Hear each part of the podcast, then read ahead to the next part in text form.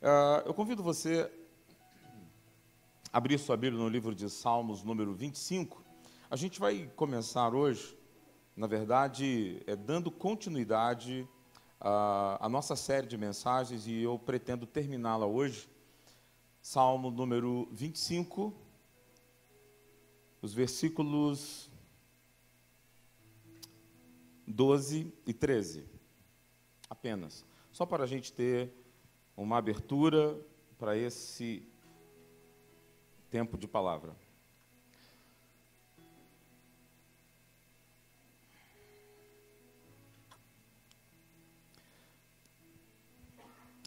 Davi é quem escreve esse texto, e ele diz o seguinte: Na prosperidade repousará a sua alma, e a sua descendência herdará a terra. Aliás, eu não li o 12, perdão. Ao homem que teme ao Senhor, ele o instruirá no caminho que deve escolher.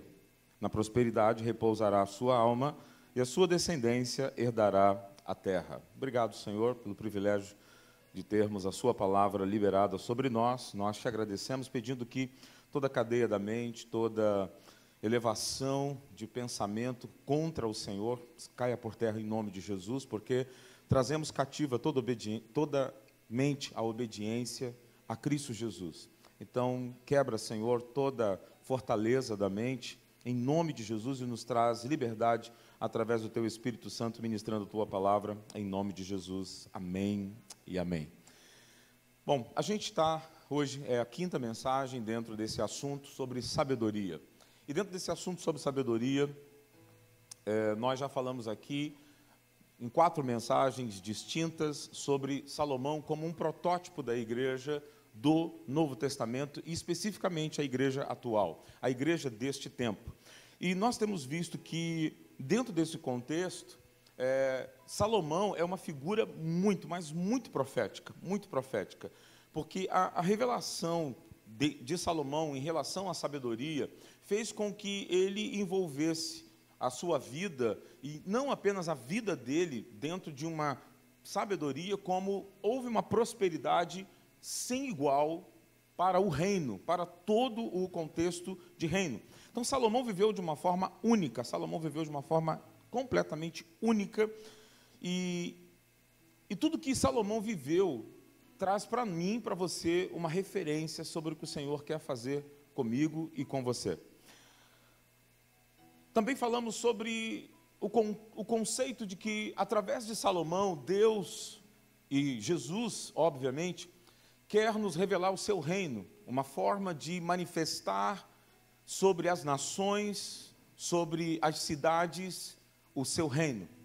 Jesus sempre pensou não apenas em pessoas, mas ele pensou em cidades, Jesus pensou em nações. E o ide ao apostolado, o ide que ele dá em Mateus 28 é: vão e façam discípulos de nações, e não discípulos nas nações, mas discípulos de nações. Isso faz toda a diferença. A gente sempre é, é, entendeu de forma errada, mas Dessa maneira, a gente tem uma compreensão maior, porque Jesus pensava em cidades, Jesus repreendeu cidades, Jesus chorou por cidades, ele falava às cidades, então o coração dele também é, é, palpita por nações e por cidade. E a gente aprendeu ainda que pensar como pensávamos antigamente, de que eu quero que Jesus volte logo porque eu, eu, eu quero ir embora desse mundo, porque esse mundo está jaz no maligno e, e eu preciso ir embora porque está tudo ruim, vai de mal a pior e o anticristo está vindo e a gente tem que ir embora desse mundo, não vamos nos envolver, não vamos nos meter em absolutamente nada. Essa maneira de pensar é uma maneira muito egoísta, muito egoísta da igreja que pensava assim. Porque dessa forma nós deixaríamos muitas pessoas fora do plano de Deus, permitiríamos então que nós não obtivéssemos respostas que muitas pessoas estão esperando. Muitas pessoas estão desejando obtê-las. E muitos dilemas estão abertos e as pessoas não estão recebendo essas respostas. Então eu posso dizer para você uma coisa: Jesus não vai voltar para buscar uma igreja. Jesus vai voltar para se encontrar com a sua noiva. Isso é fato. E isso é uma realidade que nós, nós como igreja, estamos começando a desenvolver e entender de um modo mais abrangente. Jesus não vem buscar uma igreja. Jesus vem estar, ele vem se encontrar e casar-se com a sua noiva. E isso muda tudo completamente. Quando a gente olha para o Salmo 25 e Davi, falando desse, desse, desse contexto, eu vou me deter no versículo 13, quando ele diz: Na prosperidade repousará a sua alma, e a sua descendência herdará a terra. É, eu vejo aqui neste texto, nesse versículo 13, um conceito. Um conceito que eu devo trazer para a minha vida e você também deve carregar isso para a sua existência.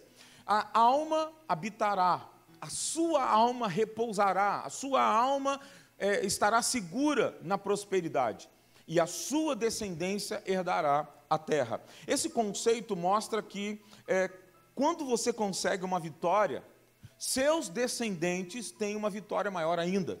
Porque quando você vive dentro de uma condição onde você conquistou uma vitória, uma grande vitória, seus filhos não terão preocupação em lutar e ganhar aquela mesma vitória que você já conquistou. Então há uma conquista cada vez maior, e, é, e esse conceito de, de Davi é a prosperidade de uma alma faz com que a sua descendência possa produzir ainda muito mais prosperidade. Ou seja, é aqui, de certa forma, o objetivo de cada um de nós, como disse o diácono ainda no início desse culto, ser curados para curar.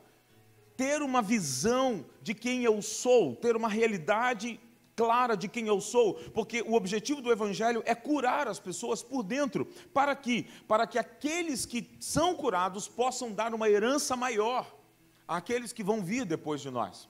Então, Aqueles que temem ao Senhor, algo acontece no seu mundo interior, algo acontece dentro dele, que as coisas começam a ser transformadas e a cura começa a ser manifesta, e isso é tão significante na vida desse homem, dessa mulher, que tem um temor ao Senhor, que ele prepara a sua geração, a próxima geração, para receber uma herança muito maior do que ele já recebeu.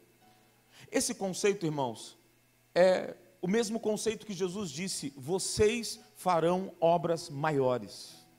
Amém por isso? Jesus, Jesus conquistou o que nós não podíamos fazer. Jesus fez o que nós não poderíamos fazer. Então, o conceito de prosperidade está na condição aonde uma geração experimenta uma vitória e a próxima geração vai experimentar aquilo e muito mais. Quantos estão preparados para experimentar algo maior? Que pena, são poucos, mas eu vou te dar mais uma chance. Quantos estão preparados para experimentar uma herança maior? Que bom. Sabe, Davi foi uma das pessoas mais incomuns na Bíblia. Mais incomuns porque ele era um guerreiro violento. Ele era alguém que o próprio Senhor diz: Cara, você tem sangue nas tuas mãos e eu não posso, eu não posso permitir que você construa o templo porque você é um homem sanguinário. Também já comentei sobre isso nas outras mensagens, dizendo que parecia-nos que isso, de certa forma, antigamente, era uma certa. Uh, uh, um certo peso que Deus colocou sobre Davi, mas não é. Deus não está trazendo uma, um, uma correção sobre Davi, dizendo você não vai construir porque você é homem de sangue. Não. Aqui Deus estava mostrando para Davi que o seguinte: existe uma diferença entre o ministério de Davi e o ministério de Salomão. O ministério de Davi representa o ministério do Antigo Testamento, que foi feito à base de sangue. Todo sangue derramado tinha um propósito, e o propósito era conquistar tudo o que Davi conquistou. Davi foi esse homem guerreiro, homem violento, homem de guerra. Ele conquistou todas as promessas que Deus havia dado para Israel, tudo que desde Moisés, é, é, desde Josué, desde Caleb e toda a herança que foi dada na terra prometida não conquistada, Davi conquistou. Davi conquistou tudo. E Deus é, é queria que nós tivéssemos também essa visão através do exemplo de Davi e de Salomão. Então, quando eu olho para Davi, Davi é essa pessoa incomum, porque, como eu disse, ele é esse homem guerreiro, esse homem sanguinário, mas ao mesmo tempo você olha para Davi e você vê uma paixão por Deus, uma paixão pela presença de Deus, um homem que almeja Deus o tempo todo, um homem que quer estar na presença de Deus o tempo todo, um homem que não quer ficar longe da presença de Deus, um homem que diz: Eu prefiro estar na tua presença. Alegrei-me quando me disseram, vamos à casa do Senhor. É um homem que deseja Deus o tempo todo, ao ponto que ele disse: quando descobre que a arca da aliança não estava no templo, não estava na, na, na, na no tabernáculo construído por Moisés, ele diz: Não, eu quero a arca então na minha casa. E ele constrói uma nova arca, um perdão, uma nova tenda. E ele constrói e coloca dentro da sua própria residência, dentro dos limites da sua residência, Jerusalém. E ali então há esse novo conceito de adoração e tudo mais. Então, quando você pensa nesse contexto de herança na vida de Davi, na vida de Salomão, você olha que a vitória de Davi, toda a conquista de Davi foi um palco preparado para que Salomão pudesse saltar muito mais. Essa é a visão que a gente tem na vida de Davi e Salomão, porque foi permitido a Davi construir uma estrutura temporária para a presença de Deus. E essa estrutura foi maravilhosa, foi tão poderosa, muito maravilhosa. Mas Davi não pôde construir o tabernáculo, o templo. Então, Davi constrói uma estrutura temporária e Salomão constrói uma estrutura permanente para Deus. Isso é história, mas é uma história linda e maravilhosa. Davi constrói um tabernáculo que na Bíblia não há nenhuma descrição de tamanho, de modelo, de forma, de como ele foi, foi levantado. Era apenas um tabernáculo que continha a arca da aliança. Então, imagina ali no meio de uma tenda um instrumento, um, um, um móvel, aonde a glória de Deus se manifestava e diz nas escrituras que o próprio Deus se assentava no tabernáculo de Moisés, imagina no tabernáculo de Davi, aonde os utensílios do tabernáculo de Davi eram todas as pessoas. O único utensílio móvel era a arca da aliança. E 24 horas por dia eles adoravam, cantavam diante do Senhor, diante da presença do Senhor. Deus se manifestava de forma visível aos olhos deles 24 horas por dia. Havia turnos de 24 horas para cada família levantada em Israel. Era algo tão precioso, tão maravilhoso. Eu ainda quero ter a oportunidade de contar, é, de ministrar sobre este assunto, sobre o tabernáculo de Davi, mas não é esse o meu foco nessa noite. Mas então eu tenho aqui a arca da aliança de Davi. Davi entendeu que Deus não quer sangue de animais. Davi entendeu e ele disse: sacrifícios e ofertas não quisestes, mas um coração contrito e quebrantado não desprezarás.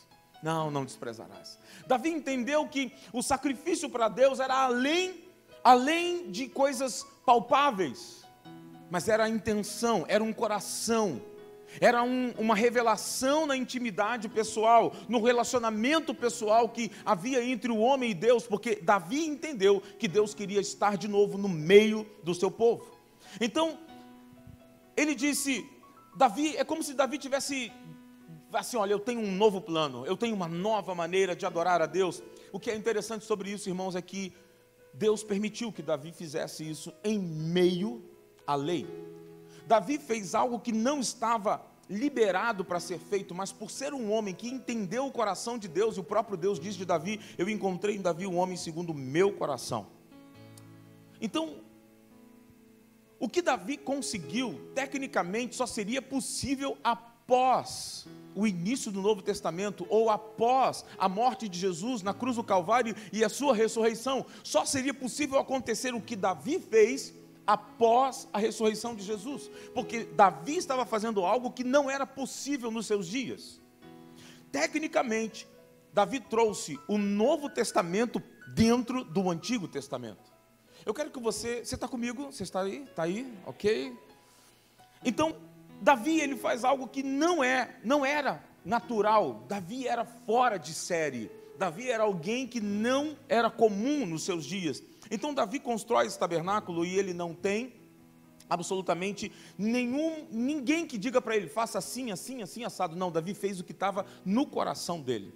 E naquele tempo, esse seria um exemplo profético para o povo do Novo Testamento, aquele tabernáculo, aquela estrutura era mais um protótipo profético para a igreja do Novo Testamento. Então Davi, ele traz essa visão consigo e ele manifesta isso. Tanto é, queridos, que algo tão precioso para Deus, tão precioso, tão precioso, que Amós, no capítulo 9, versículo 11, o profeta Amós, ele vai profetizar algo que Deus expressa, dizendo que nos últimos dias, naquele dia, nos últimos dias, coloca essa, né? Revista atualizada. Naquele dia levantarei o tabernáculo caído de Davi. Em outras versões está nos últimos dias levantarei o tabernáculo caído de Davi, repararei as suas brechas e levantando as suas ruínas, restaurá-lo-ei como fora nos dias da antiguidade. Essa é uma profecia já no final, no final do, do, Antigo Testamento, já havia passado todo o período de Salomão e todos os outros reis, já havia passado inúmeros períodos, e Deus expressa através de um profeta: Eu vou levantar o tabernáculo de Davi. Ele não diz, eu vou levantar o tabernáculo de Moisés, que foi uma ideia do próprio Deus. Ele não diz, eu vou levantar o, o templo de Salomão, que também foi uma orientação do próprio Deus. Ele diz: Eu vou levantar o tabernáculo de Davi. Isso era profético para o Novo Testamento, por isso Deus é, é, é, essa visão de Davi de trazer o Novo Testamento para o Antigo Testamento, Deus chancela e diz: Eu vou fazer isso de novo. Eu vou fazer de novo. Então, quando você olha, é Deus dizendo: Eu vou recriar esse ambiente, eu vou recriar essa, essa estrutura, aonde as pessoas podem ficar diante da minha glória constantemente, ministrando perante mim. Eu vou recriar isso. Eu quero isso de volta. E qual é a questão, irmãos? A questão é que a profecia, ela vem dizendo que esse tipo de adoração, esse tipo de encontro, esse tipo de presença vai trazer uma colheita das nações. Veja o versículo 12, de Amós, capítulo 9, versículo 12. Para, qual é o propósito? O propósito de levantar o tabernáculo de Davi é para que possua o restante de Edom, das nações, para que todas as nações sejam chamadas pelo meu nome, diz o Senhor que faz estas coisas. Deus tem um propósito: conquistar as nações, não apenas um povo, não apenas uma. É, é, não apenas uma, uma dinastia, não apenas uma família, mas Deus quer alcançar Edom. Edom é terra, a terra por inteiro e as nações. Então eles quando, quando a igreja está vivendo os primeiros dias, dos últimos dias, será que você entende isso? A igreja de Atos dos Apóstolos estava vivendo os primeiros dias, dos últimos dias, e eles começaram a, a, a se preocupar, porque os gentios estavam se convertendo. E a visão deles ainda era uma visão gentílica, perdão, uma visão judaica, e os gentios estavam se convertendo. E eles queriam entender e saber por que que os gentios estavam se convertendo e o que fazer, uma vez que eles não tinham vivido essa história ainda, isso não tinha acontecido antes. Então, em Atos, do, Atos capítulo 15, eles fazem ali o primeiro concílio de Jerusalém, a primeira reunião dos apóstolos, e eles então se questionam, dizendo: o que nós vamos fazer? E entre eles há uma indagação, e eles se perguntam: o que fazer, o que fazer, o que fazer? E lá no versículo 15, Tiago, irmão de Jesus, o apóstolo, vai dizer: conferem com isto, isto, irmãos, as palavras dos profetas, como está escrito. Cumpridas estas coisas, voltarei e reedificarei o tabernáculo caído de Davi, e levantando de suas ruínas, restaurá-lo-ei, como fora nos dias da antiguidade, para que os demais homens busquem o Senhor e também todos os gentios sobre os quais tem sido invocado o meu nome até aqui. Então, quando você percebe, já no Novo Testamento, essa profecia é feita uma referência, é, é uma pergunta que nós deveríamos fazer o tempo todo, do tipo: é, é, o que há no Antigo Testamento que passou pela cruz e permaneceu? O que é que veio do Antigo Testamento, passou pela cruz e permaneceu? Porque na verdade essa pergunta é muito boa e a sabedoria vai nos responder na verdade, são três perguntas. O que passou pela cruz e permaneceu? A primeira é a adoração a Deus. A adoração 24 horas. A adoração 24 barra 7. Continuamente. Essa adoração permaneceu. Passou pela cruz e permaneceu. O que passou pela cruz e mudou? é a primeira é uma das a segunda pergunta. O que passou pela cruz e mudou? O sábado. O sábado que era um dia no Antigo Testamento, depois da cruz, são todos os dias. Em Atos vai dizer que todos os dias, no templo e de casa em casa, eles se reuniam. Então não havia um dia específico mais. O que era um dia se tornou um estilo de vida. Outra pergunta: o que passou pela cruz e cessou? São três perguntas. O que passou pela cruz e continuou? A adoração. O que passou pela cruz e mudou? O sábado.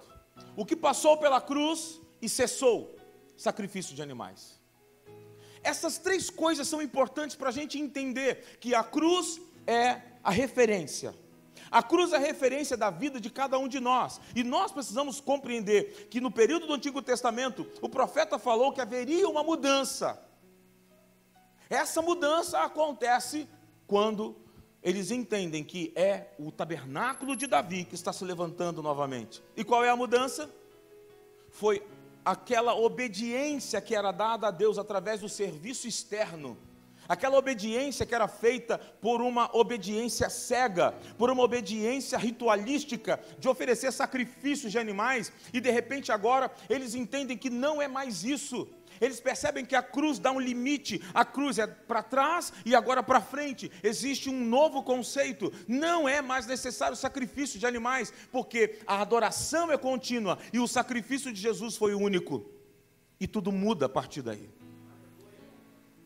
Sabe, quando a gente olha para essa essa mudança foi sair de uma, de uma visão de obediência nua e crua para uma cultura da presença. É isso que eu quero que você entenda. E agora eu começo a pregar. A cultura da presença. É maravilhoso, queridos, o que talvez você esteja visitando a gente hoje e não saiba. Mas o que nós estamos vivendo em nossa igreja é um tempo muito novo, muito significativo. Ninguém aqui diz, olha, eu vou pregar isso, eu vou falar aquilo, eu vou falar aquilo outro, e o Espírito de Deus se move no nosso meio, aonde todo o culto se completa. Qual foi a temática do louvor hoje? A presença. A presença. A presença. A presença. E é o que o Senhor quer ministrar para mim, para você nessa noite, ter uma cultura orientada na presença de Deus. Diga comigo, ter uma cultura orientada pela presença. No mandamento apostólico de Jesus aos discípulos, ao ensiná-los a orar, Jesus diz: traga o céu para a terra, venha o teu reino, manifestem no coração de vocês esse desejo, manifestem na boca de vocês, nos lábios de vocês e na vida de vocês o reino de Deus, que o reino de Deus se manifesta, porque qual é a realidade número um no céu? Qual é a realidade número um no céu, irmãos? A presença de Deus. Deus está em todos os lugares. A presença de Deus é permeada, saturada, inundada com a glória da Sua presença em todos os lugares. Tudo é conectado, tudo é referência da presença de Deus. Deus está em todos os lugares. O que é que nós devemos trazer para a terra, irmãos? É a cultura da presença manifesta de Deus. Diácono Felipe também falou sobre isso. A, a intenção de que nós temos aqui é fazer com que você traga a referência da presença de Deus em cada encontro que nós tivermos aqui. Então, Deus é tão presente nas nossas vidas, Deus é tão presente na minha vida, na sua vida, que não há sombras, não há escuridão, não há trevas, não há dúvidas. Por isso, é, é, é, vai se dizer: de que ele não tem variação, não tem sombra, porque em todos os lados, em todas as alturas e profundidades, Deus se manifesta com a sua luz e a sua glória. Não há sombra de dúvida ou variação, e quando Deus habita em você, ele também expulsa todas as trevas, todas as dúvidas do teu coração. Quando você tem uma cultura da presença de Deus, você anda em triunfo, você anda com uma alma próspera, como diz Davi, e a sua geração vai caminhar numa prosperidade maior ainda. Há algo a ser conquistado para mim e para você, porque Deus está presente em nossas vidas. Então é esse impacto da presença de Deus na minha vida que está por trazer uma cultura da sua presença em transformação de cidades. Deus quer transformar as cidades. E Davi é esse homem orientado pela presença de Deus. Davi é esse homem com uma cultura da presença. E aí, quando a gente chega agora na vida de Salomão, Salomão ele teve certas experiências com Deus ao ponto de experimentar o que poucas pessoas na história tiveram oportunidade de experimentar. Salomão teve uma exposição maior, muito maior à presença de Deus. E eu quero que você entenda isso porque você vai olhar nesse contexto de Salmo 25 que o que Deus plantou para uma geração, que uma geração conquistou a outra, vai ter maior. Então, quando você olha para para Salomão, você vai ver Davi preparando algo grandioso para Salomão, e Salomão herda uma cultura orientada pela presença. Salomão herda essa cultura e ele tem uma cultura muito maior, muito mais próspera, muito mais abrangente, muito mais de, de, de um, um volume de conquistas muito maiores. Literalmente, seria a primeira vez na história, literalmente, a primeira vez na história em que a presença de Deus estaria afetando a estrutura de uma cidade e de uma nação inteira. E isso aconteceu quando, irmãos? No tempo de Salomão. A estrutura de uma cidade, a estrutura de uma nação, a estrutura não apenas de uma cidade e uma nação, mas a estrutura até mesmo dos povos ao lado, dos povos vizinhos. E nós vimos semana passada, quando Salomão declara no capítulo 5 de Reis, falando, escrevendo uma carta para Irão, amigo do seu pai Davi, dizendo: Olha, eu não tenho nem inimigos nem adversidade, nós não temos nem problema. É o versículo 4. Nós não temos problema nenhum. Meu Deus me tem dado descanso de todos os lados, não há nem inimigo nem adversidade alguma. Gente, olha que nível de prosperidade, olha que nível de alcance foi a vida de Salomão. Eu não tenho, eu, eu tenho descanso, eu não tenho luta, eu não tenho problema, eu não tenho nem inimigo. E a palavra adversidade, a palavra adversidade é a palavra adversário, é a palavra Satanás no original. Nem Satanás tinha acesso à vida de Salomão por causa do que ele havia conquistado, irmãos. Eu quero viver essa conquista. Quantos querem viver essa conquista? Nem Satanás pode chegar à tua vida, porque está escrito também: resistir ao diabo e ele para isso você tem que ter a paz, você tem que ter a conquista, você tem que ter a vitória dos seus pais, você tem, tem que ter e andar na vitória da sua igreja. Se a sua igreja está andando com a prosperidade do céu, se a sua igreja está trazendo o céu para a terra, então é hora de você começar a dizer: Eu tenho descanso, Deus está me dando descanso, eu não tenho nem inimigo, nem adversidade alguma. Nós estamos propensos a viver isso, e eu creio que Deus preparou Salomão para que nós pudéssemos ter uma visão do que Ele quer para nós. Sabe, a sabedoria é tão profunda, irmãos, tão profunda no seu efeito, que até o inimigo perde seu território. O inimigo não tem território quando nós caminhamos debaixo de uma sabedoria, debaixo de uma herança que nos foi dada.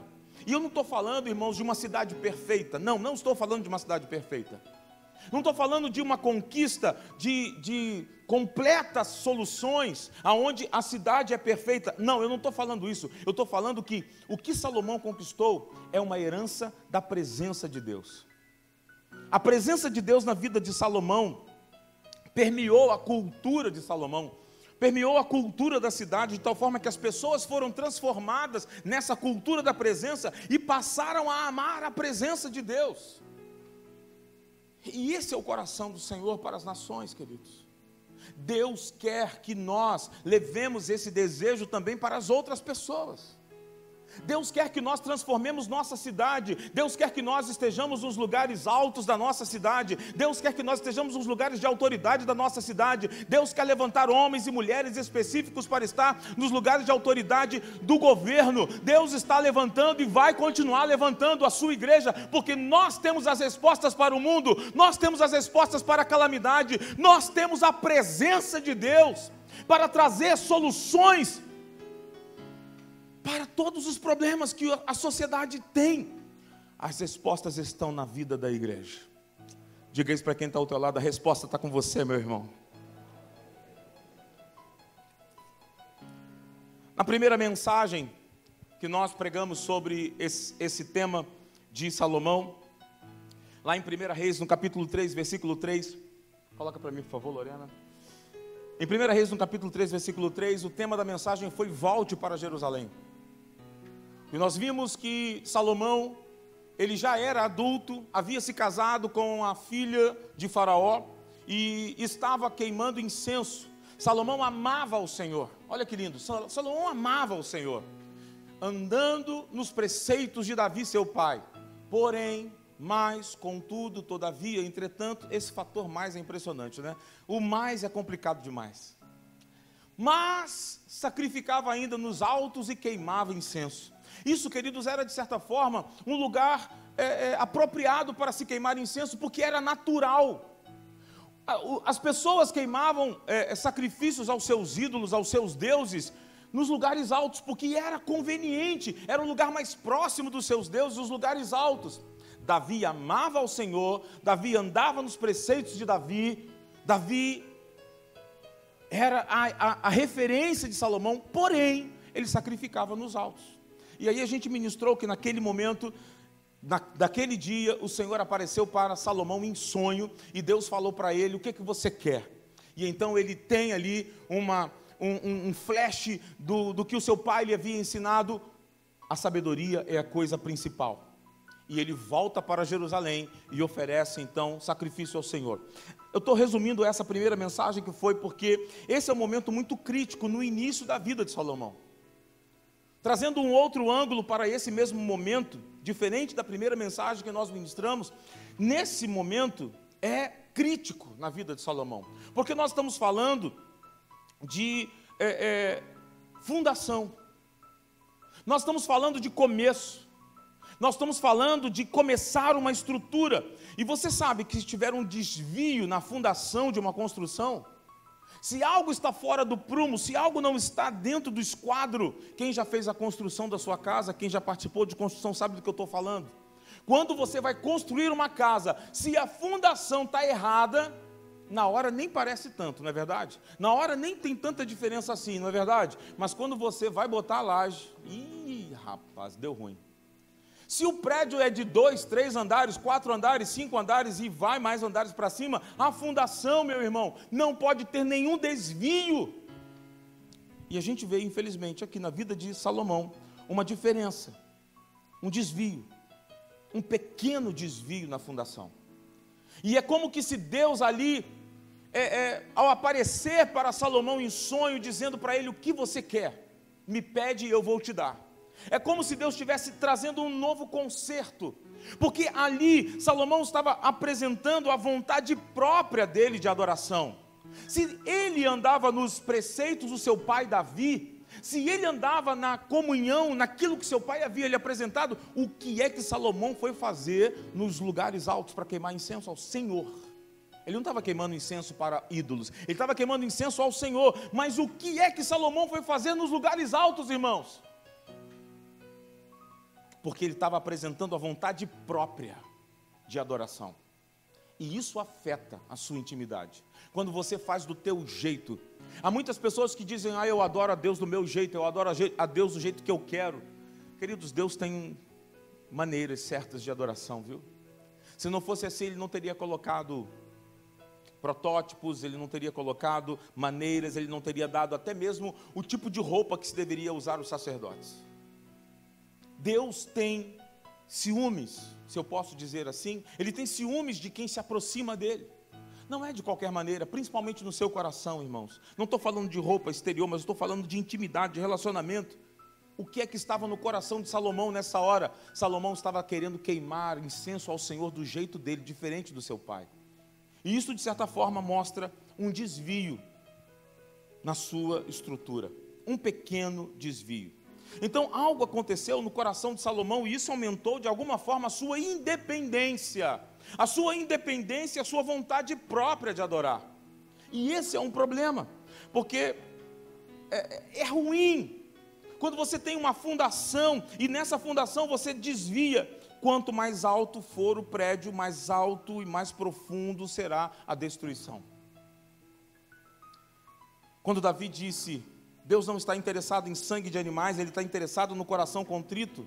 Ele está interessado na entrega, Ele está interessado na natureza da adoração, Ele está interessado em você reconhecer o valor que Ele tem, o valor de Deus na sua própria vida. Ele realmente sabia do que estava falando. Davi era o cara da presença. Davi sabia o que era a presença de Deus. Davi entendeu o que era adorar ao Senhor. No 1 Reis capítulo 8, versículo de 1 a 11, temos uma outra história e a gente continua. No capítulo 8,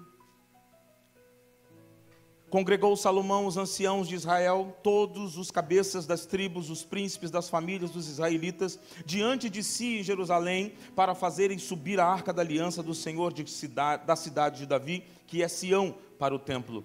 Todos os homens de Israel congregavam junto ao rei Salomão na ocasião da festa. No mês de Etanim, que é o sétimo, vieram todos os anciãos de Israel e os sacerdotes tomaram a arca do Senhor e a levaram para cima. Toda a tenda da congregação e também os utensílios sagrados que nela havia. Os sacerdotes e levitas aqui é os fizeram subir. O rei Salomão e toda a congregação de Israel que se reunira a ele estavam todos diante da arca sacrificando ovelhas e bois que de tão numerosos não se podia contar. Puseram os sacerdotes a arca da aliança do Senhor no seu lugar, no santuário mais interior do templo, ao Santo dos Santos, debaixo das asas dos querubins. Pois os querubins estendiam as asas sobre o lugar da arca e do alto cobriam a arca e os varais. Os varais sobressaíam tanto que suas pontas eram vistas do santo lugar, de frente do santo dos santos, porém de fora não se viam.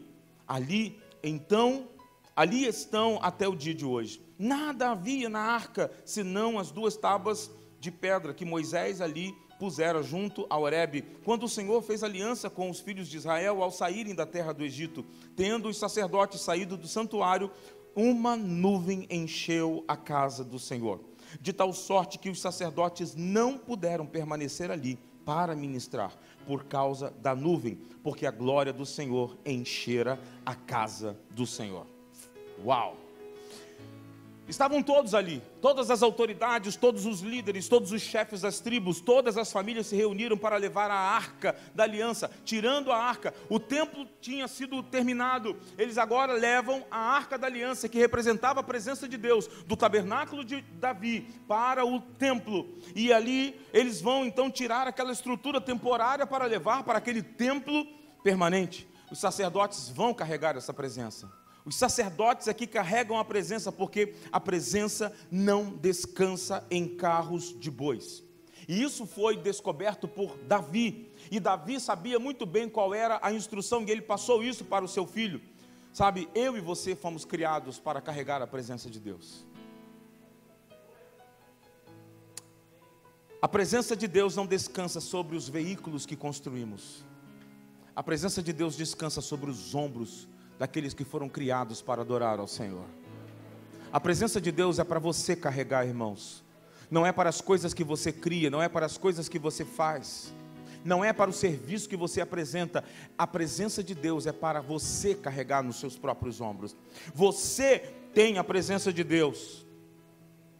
Agora, se você vem a um lugar onde a presença de Deus está, Assim como aconteceu com eles, eles vão oferecer sacrifícios ao Senhor, e eles oferecem sacrifícios tão numerosos que não se podia contar. Eu entendo que, ao olhar para esse momento, eu vejo que a presença de Deus é algo tão maravilhoso que eu não tenho como simplesmente chegar e não ofertar nada. E eu não estou falando do teu bolso, não estou falando do teu bolso, esse momento já passou. Mas eu estou falando da tua própria vida. Porque quando eu olho para Isaías, lá no capítulo 6, Isaías vê o Senhor, Isaías até diz: Eu vou morrer. E de repente ele começa a ouvir alguém gritando: Quem há de ir por nós? Quem há de ir por nós? E ele diz: Senhor, eis-me aqui, envia-me a mim. Queridos, o que, que acontece quando você vê a presença? Você se torna uma oferta viva.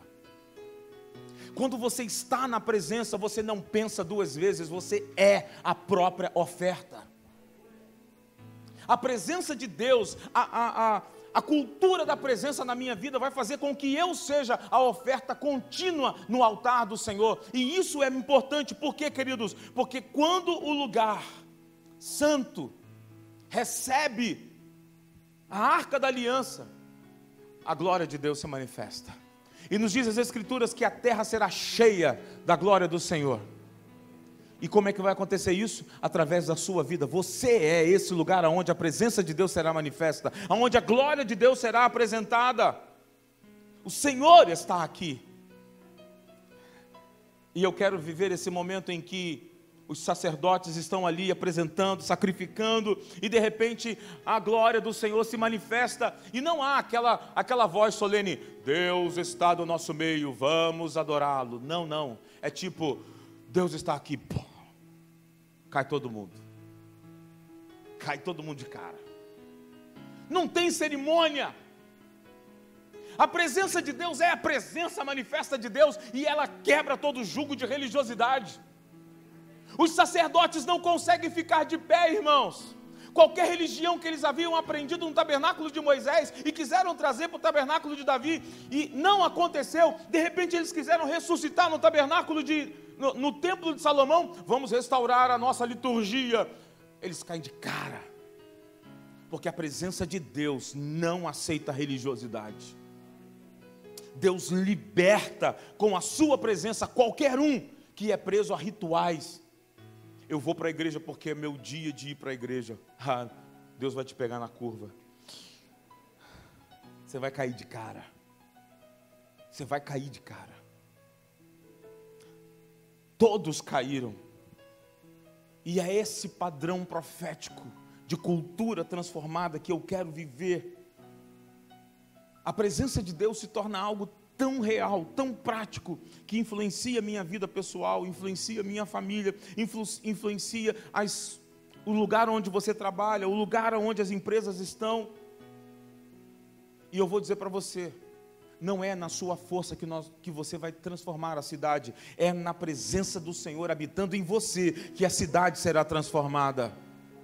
Então não adianta ter sabedoria se você não tiver a presença do Senhor porque a presença do Senhor faz reconhecer que Deus está no lugar e que a presença dele é tão tangível que o resultado de transformação só acontece porque ele está ali. A cidade só é transformada porque Deus está ali. Então aqui está a questão.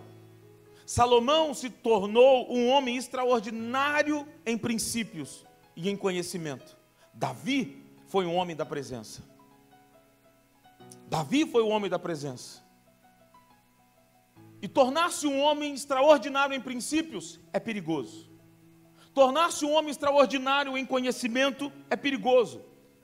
1 Coríntios capítulo 8, a parte B do versículo 1, a parte finalzinha do versículo 1 diz o seguinte: o saber ensoberbece, mas o amor edifica. A parte final. O saber ensoberbece, mas o amor edifica. Sabe, eu fico a imaginar quando o apóstolo Paulo cai por terra, naquele encontro que ele teve com Jesus. Eu, eu, eu fico olhando para Paulo e. Você imagina Paulo caindo de cara no chão? Quando Jesus aparece para ele, ele cai de cara no chão. Ele, se levanta dizendo assim: Espera até ver os livros que eu vou escrever, Senhor, para ti. Você acha que é assim que, que, que, que Paulo se levanta? Você acha que é assim que Paulo apresenta-se para Jesus? Não, não. A presença faz com que todo o teu conceito, todo o teu conhecimento, toda a sua estrutura de conhecimento seja quebrada diante do amor. E é ali que Paulo então se quebra como servo de todos. É ali que Paulo se transforma e diz: O meu conhecimento eu fiz como esterco colocar subjugado à presença do Senhor. Então a Bíblia vai nos mostrar que a graça, a graça é muito transformadora numa cultura, mas não é apenas a graça que transforma a cultura, é a fragrância de Cristo em mim e em você, é a presença dele na minha vida e na sua vida não é apenas a graça de Deus liberada para a humanidade, mas é a fragrância, é a presença do Senhor em mim e em você. Então Deus está preparando um povo que valoriza a sua presença mais do que qualquer coisa. Deus está preparando uma geração de pessoas que valoriza a sua presença. E eu quero olhar para, para Salomão e ver que essa história de um homem sábio não pode ser dissociada da presença do Senhor. Porque, queridos, os sacerdotes ministravam e de repente eles não podem mais ministrar. Eu não posso dizer que isso não é maravilhoso, irmão, isso é muito maravilhoso. Eu, eu, eu sei que nós temos a melhor equipe de louvor da região. Eu, eu, louvo a Deus por isso, viu? Parabéns aí a galera, glória a Deus, viu? Você gosta do pessoal do louvor da igreja? Vamos aplaudir o Senhor pela vida deles.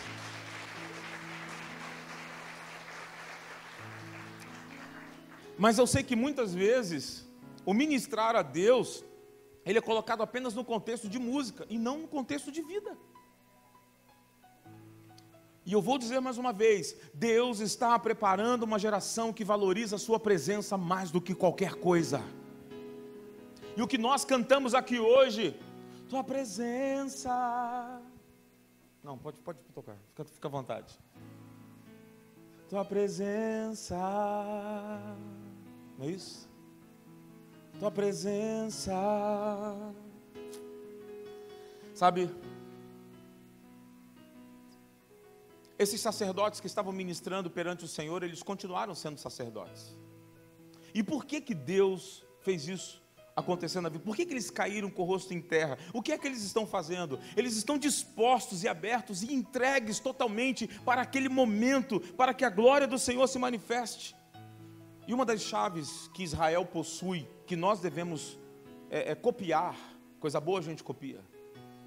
Israel tem uma chave muito importante eles vivem para a glória de Deus. Ainda que eles não reconheçam Deus como nós o reconhecemos, eles vivem, trabalham para a glória de Deus. Eles trabalham todo dia, considerando que o serviço deles é uma oferta ao Senhor. Por isso, Paulo vai instruir a igreja dizendo: seu trabalho, faça como se fosse para o Senhor. Sabe por quê? Porque quando você está na presença do Senhor, você está sacrificando ao Senhor. E quando você está sacrificando ao Senhor, o fogo cai.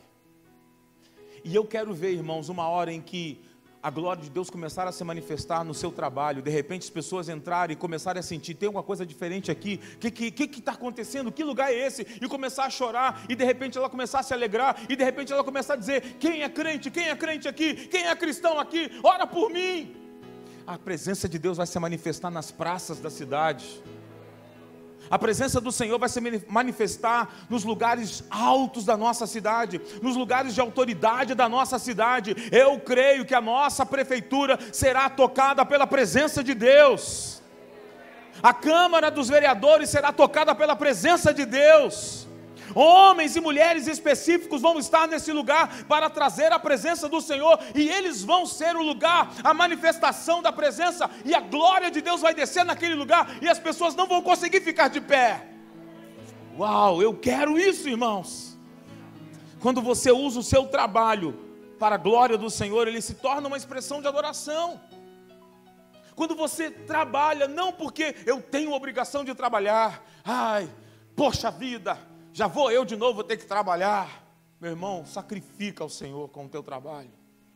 Faça do teu trabalho um sacrifício de louvor, faça do teu trabalho um sacrifício de adoração. Então, torne o teu trabalho um lugar onde a glória de Deus vai se manifestar. Transforme o ambiente de onde você está.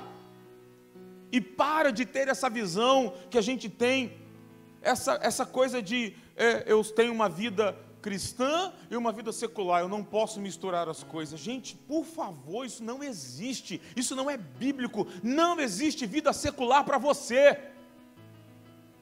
Diz isso para quem está ao teu lado, por favor. Meu irmão, o pastor está dizendo que não existe vida secular para você.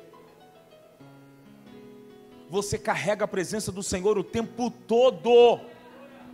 O tempo todo. Então, aonde quer que você esteja, você está manifestando a glória de Deus, a presença de Deus vai aparecer aonde você estiver.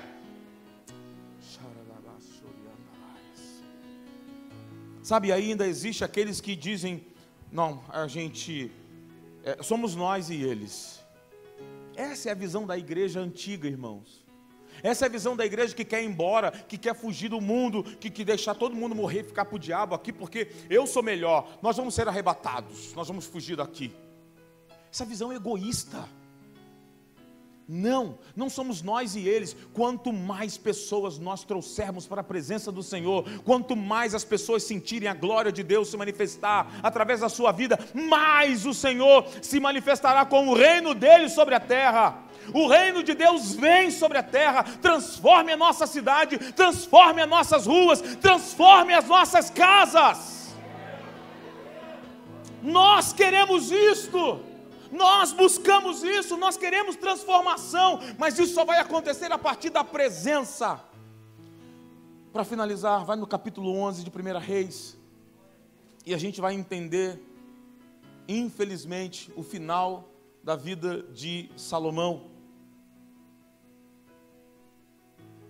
No capítulo 11, do versículo 1 até o versículo 4, diz: Ora, além da filha de Faraó, amou Salomão muitas mulheres estrangeiras, moabitas, amonitas, edomitas, sidônias, etéias, mulheres das nações, de que havia o Senhor dito aos filhos de Israel: Não caseis com elas, nem casem com elas convosco, pois vos perverteriam o coração para seguirdes os seus deuses.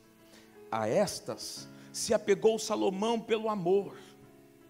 Tinha setecentas mulheres, princesas e trezentas concubinas, e as suas mulheres lhes perverteram o coração. Até aqui. Uau! Gente, eu tenho uma esposa maravilhosa. Mas eu não aguentaria duas dela, não. O que é que deu na cabeça de Salomão de ter mil mulheres, gente?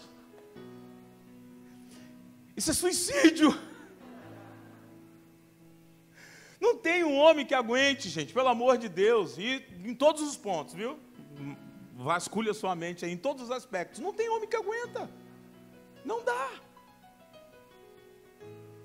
Desculpa. Mas veja bem, queridos, o que, que acontece aqui Eu espero que você entenda o peso disso. Porque aqui a gente está vendo a história de um rei, alguém que experimentou algo tão sobrenatural, tão maravilhoso, que eu não vi na Bíblia outra pessoa que viveu o que Salomão viveu. Olha para o versículo 9. Pelo que o Senhor se indignou contra Salomão, pois desviara o seu coração do Senhor, Deus de Israel, que duas vezes lhe aparecera. Você tem noção do que é isso? Deus aparece para uma pessoa duas vezes. Não tem na Bíblia um lugar. Não tem nem Davi, não tem referência de que Davi se encontrou com o Senhor nenhuma vez. Salomão se encontrou com Deus duas vezes, sem contar aquilo que a gente leu lá no capítulo 8 da manifestação de Deus ao ponto de caírem de cara no chão com a glória de Deus se manifestando no templo. Gente, o que que aconteceu com Salomão? O que é que aconteceu com Salomão e o que é que pode acontecer comigo e com você?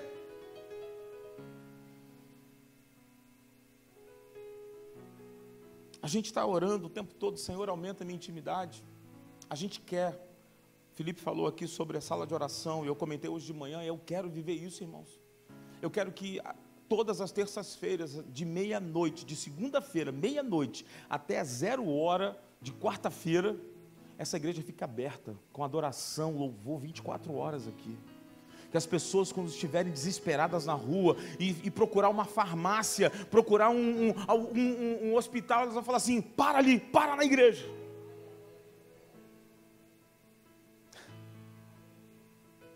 Eu quero viver isso, irmãos. Essa transformação só vai acontecer quando nós tivermos uma mentalidade da presença, uma cultura da presença. Agora, cuidado, porque a gente pede, Senhor, aumenta a nossa intimidade. Nós queremos aumentar a nossa intimidade. Nós queremos uma sala de oração 24 horas. Quanto maior a sua exposição à glória, maior é a demanda sobre a sua vida maior é a manifestação de Deus sobre a sua vida, mas maior ainda é a responsabilidade que você carrega, maior é ainda a responsabilidade que eu carrego. Porque nós somos referências para um mundo que está desesperado procurando respostas. E é por isso que as pessoas olham para nós e dizem assim: Mas você não é crente? Eles não estão criticando você, eles estão olhando para você dizendo assim: Cara, você é a resposta, por que, que você está agindo desse jeito?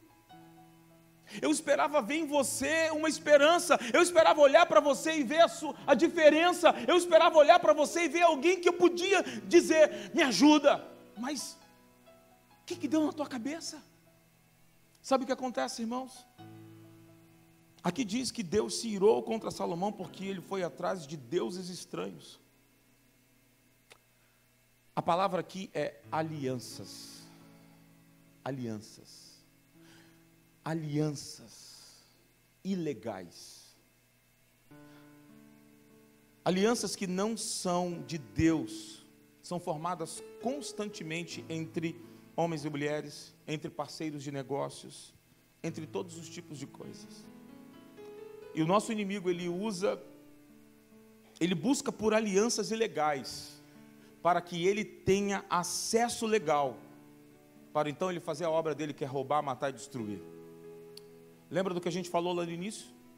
Do capítulo 5, aonde ele vai dizer que nós não temos inimigos. Lembra? Ele não podia colocar nem a culpa em Satanás, irmãos. Eles não podiam colocar a culpa em Satanás. Salomão não podia dizer, foi o inimigo que me tentou. Não, não foi. Foi a aliança que ele fez. Sabe o que representava cada uma daquelas mulheres? Uma aliança uma aliança que Deus não permitia que ele fizesse. Mas lembra, no início da mensagem, o desejo de adorar a Deus do jeito que ele queria?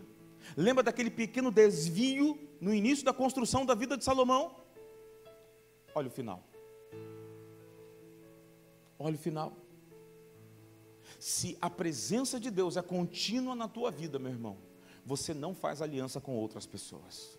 Você não faz aliança com outros deuses. Você não faz uma aliança ilegal. Se Deus é presente, se a glória de Deus é manifesta na tua vida, então acredite, nem Satanás vai se aproximar de você. Não vai haver inimigo, não vai haver ninguém, nenhuma calamidade. Se você tem a presença do Senhor, Satanás não se aproxima de você. Você não vai ter inimigo de lado, nem de frente, nem de costas.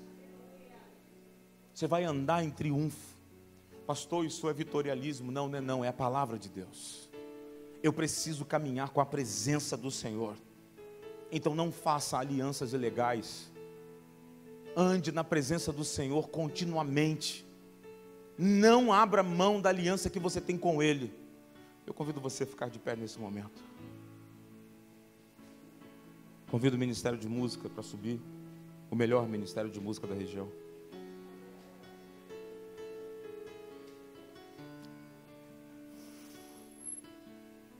Alianças ilegais mais tarde vai te custar caro. Deus não quer que você faça aliança equivocada.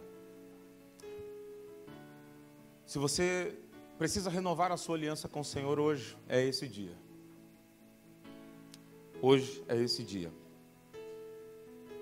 A igreja de Atos dos Apóstolos descobriu algo que foi fundamental para a vida da igreja diz lá em Atos 2,46. Pode colocar para mim? Não, né? Ok. Em Atos 2,46 diz que diariamente perseveravam unânimes no templo, partiam pão de casa em casa e tomavam suas refeições com alegria e singeleza de coração. Dia após dia, diariamente. Por que, que você acha que o sábado mudou de um dia, após a cruz se tornou algo diário? Todos os dias. Porque todos os dias você precisa renovar a sua aliança com o Senhor. É isso. Todos os dias você precisa estar na presença dEle. Todos os dias você precisa reafirmar a sua aliança com Ele. Todos os dias você precisa declarar sim, de boca de lábios e de coração: Senhor, eu confio em Ti. A minha esperança está em Ti, os meus olhos estão postos em Ti. Eu não vou me abalar, eu não vou me debruçar diante dos problemas, eu vou continuar de pé. O Senhor é o meu pastor, nada me faltará. Eu vou andar sobre os lugares altos, porque o Senhor está lá e eu quero estar onde tu estás. Eu quero fazer parte do que o Senhor está querendo fazer nessa terra. Eu quero fazer parte da agenda do Senhor em transformação dessa cidade. Eis-me aqui, Senhor. Envia-me a mim. Eu sou a oferta que tu queres para esta cidade. Eu sou a oferta que tu queres para esta este estado. Eu sou a oferta que tu queres para esta nação. Nós somos a oferta viva. Você é a oferta viva. Eu gostaria de dar liberdade a você que queira estar aqui à frente, renovando a sua aliança com o Senhor. Era o que acontecia com a igreja, todos os dias eles estavam dizendo sim, todos os dias eles diziam sim. Eles diziam sim. Você promete ser fiel? Sim. Todos os dias eles diziam: Eis-me aqui. Pode se aproximar, filho. Pode se aproximar. Todos os dias você precisa dizer sim. E se você quiser renovar a sua aliança, vem aqui à frente. Se a sua aliança estava manchada, não precisa estar manchada. Se a sua aliança estava quebrada, não precisa estar quebrada. O Senhor quer restaurar você, Ele quer restaurar a sua história, Ele quer restaurar o seu relacionamento. Lembre-se que a fé vem pelo ouvir, e ouvir é num, num tempo contínuo, não é a fé vem pelo ter ouvido, a fé vem pelo ouvir, é contínuo. É um processo contínuo, é um processo diário, é um processo de transformação dia após dia. É um processo de dizer: Senhor, eis-me aqui. A igreja de Éfeso, lá em Apocalipse, é dito para ela uma repreensão. Eu tenho, porém, contra você, que você abandonou as práticas das primeiras obras. Arrepende-te e volta. Arrepende-te e volta. Volta ao primeiro amor. O que Deus esperava de Salomão e que infelizmente não aconteceu o que havia em Salomão era um potencial de transformar todas as nações para serem iguais a Israel. Mas ele não cumpriu, porque fez alianças erradas, porque o seu coração era individualista, porque o seu coração queria fazer o que ele achava de melhor, e foi enganado pelo seu próprio coração.